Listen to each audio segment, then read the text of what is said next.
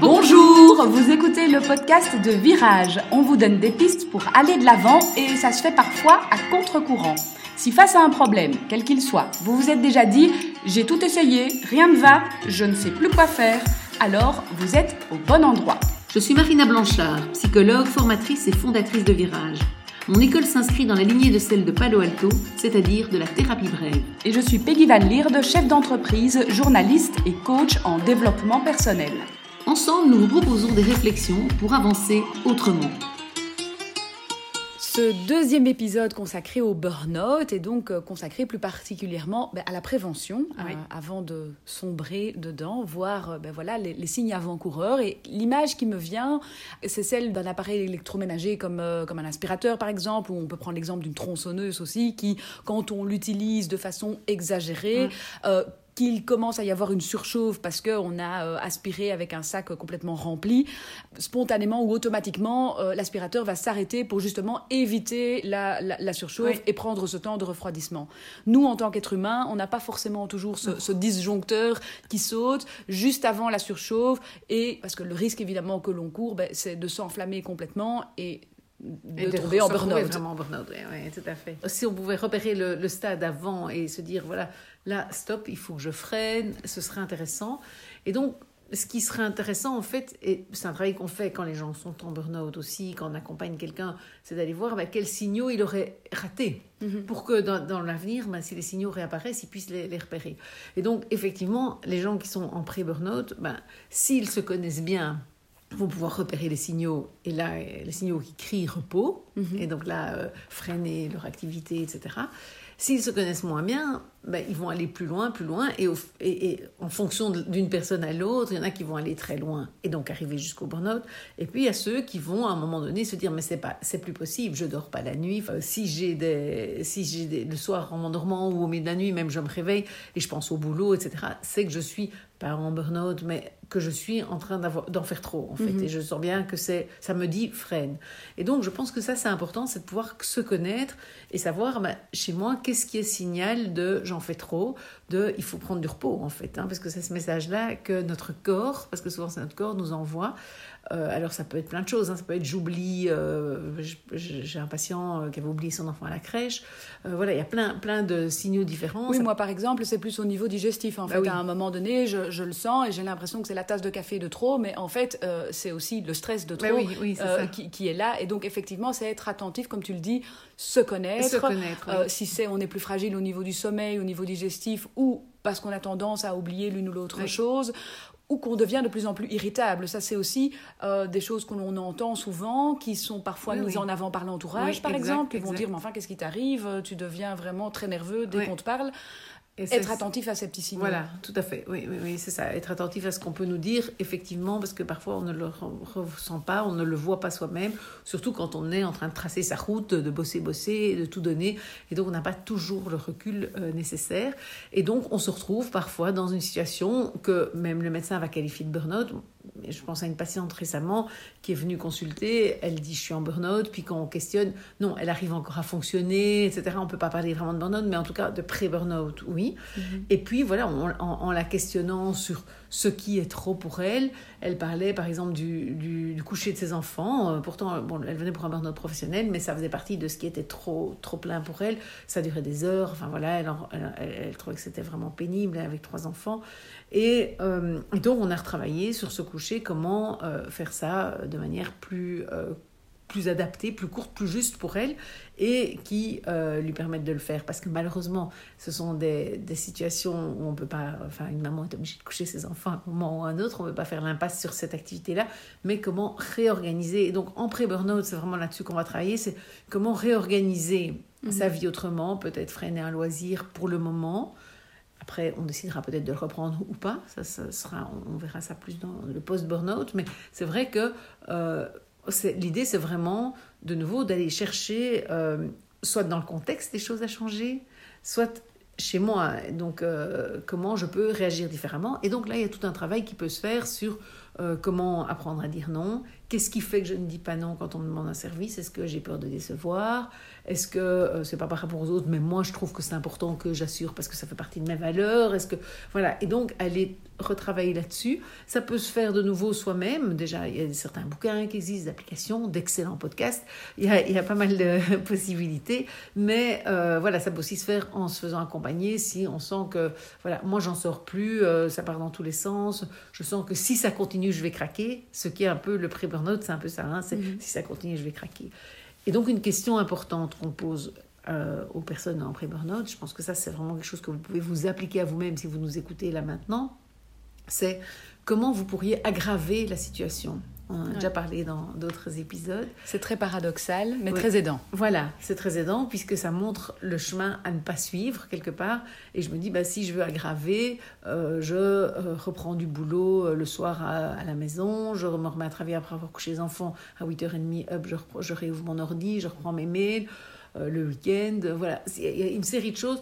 Et en général, très vite, les, les patients savent mhm. ce qui peut aggraver alors que quand on leur dit bah, comment ça peut aller mieux, bah, là ils se sont perdus, évidemment, parce que s'ils le savaient, ils l'auraient déjà fait. Oui, c'est ça, c'est ça. Et donc c'est intéressant parce que ça donne vraiment, et assez vite ils peuvent se dire, bah, et souvent ils le disent un peu avec un, un petit sourire, quoi. Ils disent, bah, travaillez plus. Ok, alors on dit ce serait quoi travailler plus? Alors, Et là, ils peuvent nommément, euh, très concrètement dire ben, ce serait, euh, euh, au lieu de partir à 5h30, partir à 18h30, puis courir pour la garderie où je suis quand même en retard. Là, je, me, je serais encore plus mal.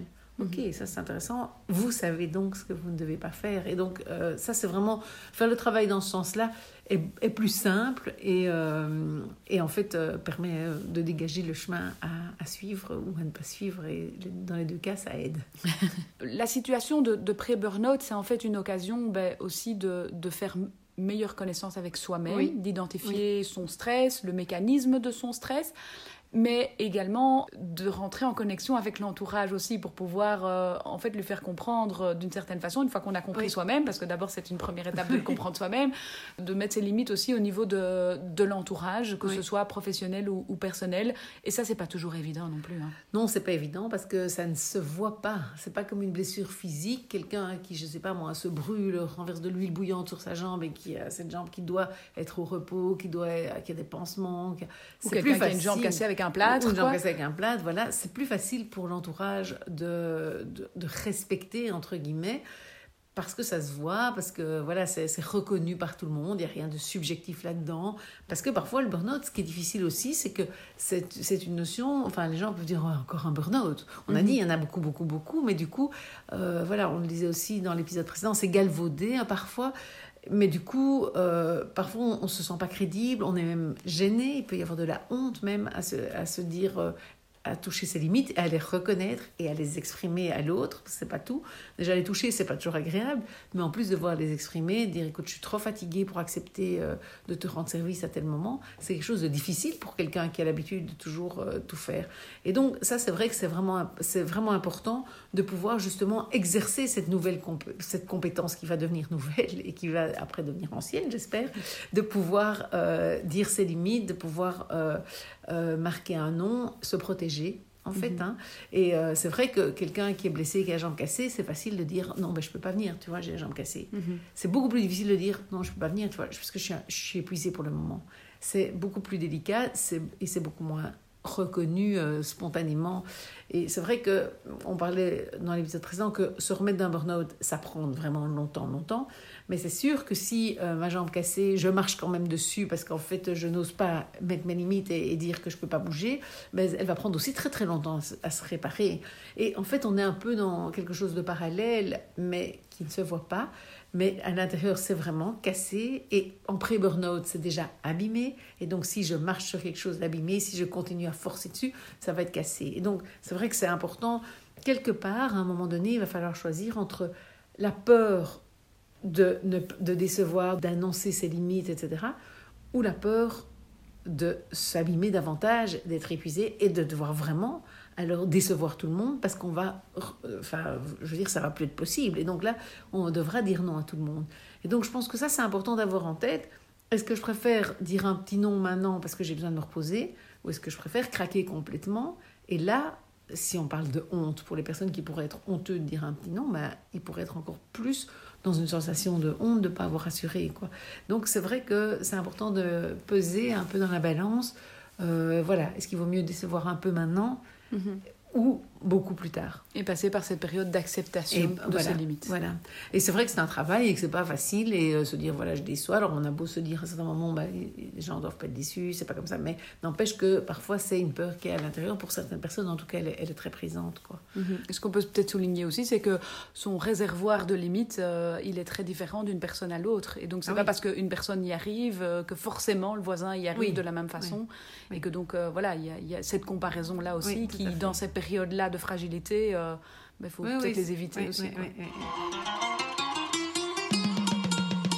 Donc, que retenir aujourd'hui de cet épisode? Alors l'image qui me vient, c'est celle euh, d'un long escalier qui descendrait dans un trou. Le trou, ben, quand on est tout en bas, c'est vraiment le burn-out. Quand on est dans cet escalier en train de descendre, on est dans cette situation de pré-burn-out. Et donc, chaque fois qu'on descend une marche, je vois ça comme un épuisement, une fatigue qui s'installe, une ressource que l'on perd peut-être éventuellement parce qu'on a trop donné. Mais quand on est encore dans l'escalier et qu'on n'est pas tout à fait dans le fond du trou, il y a encore moyen soit de s'arrêter, de remonter d'une marche ou de descendre d'une marche. Mm, mm. Mais au moins, quand on prend le temps de s'arrêter, on peut encore faire le choix de, remonter et de ne pas descendre plus bas. Et donc, ce moment-là peut vraiment être vu, ce moment de prévention peut vraiment être vu comme une opportunité où effectivement, il va falloir faire un choix entre décevoir un petit peu pour pouvoir mettre euh, ses limites, des petits noms et se protéger, ou continuer à descendre et risquer de décevoir encore plus parce que qu'on va devoir s'arrêter complètement. Tout à fait. Et je pense que c'est vrai, l'image de l'escalier est super parce que se dire vraiment si je m'arrête au milieu, je peux vraiment prendre le temps de me dire est-ce que je dois changer les choses moi? Est-ce que c'est mon contexte que je dois réadapter? Parce que le pré-burnout peut être déjà une opportunité d'adaptation du contexte, de se dire bah, peut-être faire moins d'heures, peut-être euh, changer de boulot. Enfin voilà, ça c'est aussi l'occasion de réfléchir à ça. Et donc euh, effectivement, c'est une bonne image de dire si on s'arrêtait un instant. Alors la semaine prochaine, on va parler du post-burnout et donc de ce qui se passe ben, après, une fois qu'on remonte l'escalier, qu'on arrive de nouveau au sommet de l'escalier pour éviter de redescendre toutes les marches. Tout à fait, pas dégringoler.